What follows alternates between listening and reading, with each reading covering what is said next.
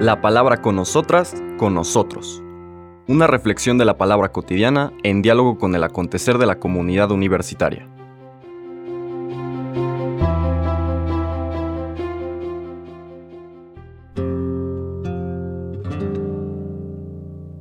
Hola, buenos días. Bienvenidas, bienvenidos a la palabra con nosotras, con nosotros. Hoy, 25 de abril, sería el lunes de la segunda semana de Pascua, pero este día es la fiesta de San Marcos Evangelista y por eso el Evangelio cambia de lo normal que sería el seguir el Evangelio de Juan a lo largo de la Pascua por un relato de San Marcos. En este caso, eh, la escena o perícopa bíblica que se conoce como el gran envío, es decir, la misión de los discípulos hacia el mundo. Está tomado del capítulo 16 de Marcos, versículos 15 al 20. El texto dice, En aquel tiempo se apareció Jesús a los once y les dijo, Vayan por todo el mundo y prediquen el Evangelio a toda criatura. El que crea y se bautice se salvará. El que se resista a creer será condenado. Estos son los milagros que acompañarán a los que hayan creído. Arrojarán demonios en mi nombre, hablarán lenguas nuevas, cogerán serpientes en sus manos, y si beben un veneno mortal no les hará daño. Impondrán las manos a los enfermos, y éstos quedarán sanos. El Señor Jesús, después de hablarles, subió al cielo y está sentado a la derecha de Dios. Ellos fueron y proclamaron el Evangelio por todas partes, y el Señor actuaba con ellos y confirmaba su predicación con los milagros que hacía. Palabra del Señor. Si bien la lectura, como compartíamos al inicio de nuestra charla, tiene que ver con la fiesta de San Marcos, del apóstol San Marcos, también es apropiada para este tiempo de Pascua. De hecho, de los cuatro evangelios, eh, Marcos es el que tiene el relato más breve eh, sobre la resurrección. Muy probablemente una adición posterior al cuerpo original del evangelio. Y esta parte que acabamos de escuchar es el final que la mayor parte de los estudiosos consideran que fue escrito algún tiempo después de haber sido escrito el resto, el cuerpo del Evangelio de Marcos. De alguna manera refleja desde luego la experiencia de la Iglesia y sobre todo de su convicción del envío misionero. Dice el texto que el Señor se le aparece a los once y les da un envío. Todo el texto del envío, desde luego que está lleno de, de de símbolos de un mensaje que va más allá de la interpretación literal. Empieza por subrayar lo que todo el Evangelio de Marcos ha estado tratando de transmitir, que la vida, el sentido de la vida va vinculado a qué tanto nos abramos a la oferta de Dios en Jesús, es decir, qué tanto dejemos que la presencia de Jesús, su testimonio, su vida, vaya socavando nuestras imágenes previas de Dios, imágenes que muchas veces son más proyecciones de nuestro ego, que renunciemos a nuestros pensamientos obsesivos, es decir, los pensamientos que normalmente orientan nuestra vida, y haciendo un silencio profundo, cada vez más radical, podamos escuchar la voz sutil del Dios que nos habla en el corazón. Una comunicación de palabras de vida que surgen del el corazón, de lo más profundo de nosotros mismos. El Señor Jesús, eh, eh, eh, digamos, en ese lugar de encuentro, cuando le dejamos a Él la iniciativa de poder hablar, de poder comunicarnos el misterio de Dios, va transformando nuestra imagen de Dios, del Dios que normalmente aparece como proyección de la inseguridad humana, un Dios todopoderoso, un Dios que reparte castigos y, premios, un Dios que protege a sus amigos de todo lo que les puede hacer daño, etc. ¿no?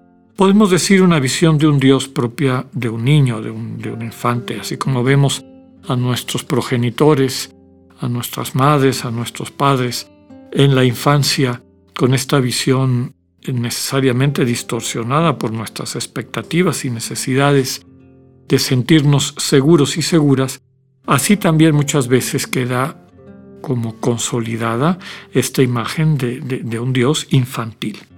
Si nos acercamos a Jesús y en particular si nos abrimos a la comunicación que nos transmite el Evangelio, estos dichos y hechos de Jesús que empiezan a contradecir una práctica religiosa sustentada en este Dios, que es una proyección del ejercicio y abuso del poder humano, y nos abrimos a este Dios que es humilde, sencillo, que está para servir, que no tiene más poder que su amor, pero que una vez que entramos a ese amor, experimentamos realmente en qué consiste su poder, que es darnos la vida eterna, la vida definitiva, la vida que descubrimos cuando aprendemos a amar, cuando nos dejamos enseñar por Dios a amar. Y por eso inicia todo este discurso de la misión subrayando la importancia de aceptar a Jesús y su revelación, todo lo que acabamos de decir, este Dios que se revela con esas características y que necesitamos acoger desde esas características para experimentar su poder al darnos vida plena, la capacidad de amar y dar vida a través del amor, o nos quedamos con nuestra visión anterior y eso trae como consecuencia que nos autoexcluyamos de la oferta de amor y vida plena que Dios nos da. Como hemos dicho muchas veces, en la perspectiva cristiana la condenación en el fondo es una autoexclusión. Yo decido cerrar la puerta a la oferta de vida nueva, de vida transformada, de vida plena que el Señor me hace. Quienes aceptan a Jesús se convertirán en una nueva criatura, ¿no? se salvará, es decir, va a encontrar la salud, va a entrar en, contacto con lo mejor de sí mismo o de sí misma, que había estado fuera de su alcance precisamente por las limitaciones y distorsiones del ego y sus inseguridades. Quienes vayan sintiendo transformada su vida por esta relación con el Señor harán milagros, dice. ¿Qué tipo de milagros? No? Primero habla de arrojar demonios. Más allá de una interpretación literal, lo que está diciendo es que quienes se vinculen así con Jesús van a poder liberar a las otras personas de los demonios, es decir, de estas distorsiones, de estas actitudes de desamor, de cerrazón, de egoísmo, de egocentrismo, que muchas veces nos tienen eh, poseídos, ¿no? que nos quitan la vida. Hablarán lenguas nuevas, no solamente en el sentido de que serán capaces de transmitir la misma buena noticia en muchos espacios culturales, luego lingüísticos, sino también que aprenderán el idioma del amor, que es diferente del idioma del egoísmo que normalmente manejamos. Cogerán serpientes en sus manos y los venenos, todo tipo de veneno, no les afectarán. Nuevamente, recordemos que en la tradición judía la serpiente es un eh, referente del mal, un símbolo del mal.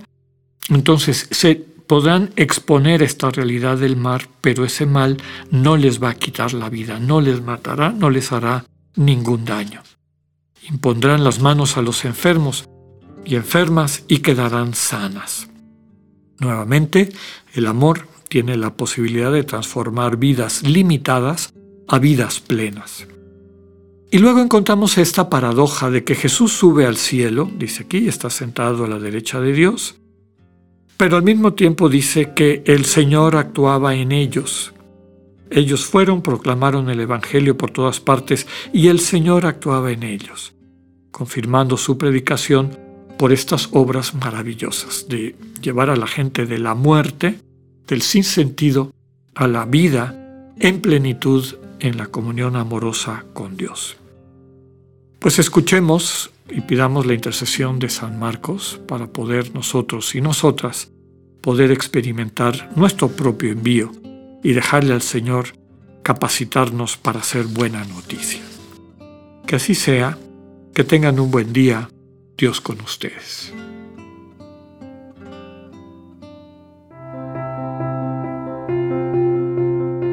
Acabamos de escuchar el mensaje del Padre Alexander Satirka. Escúchalo de lunes a viernes a las 8.45 de la mañana por radiveroleón.com o a través de nuestra app gratuita para iOS y Android. Radivero León, no todo está dicho.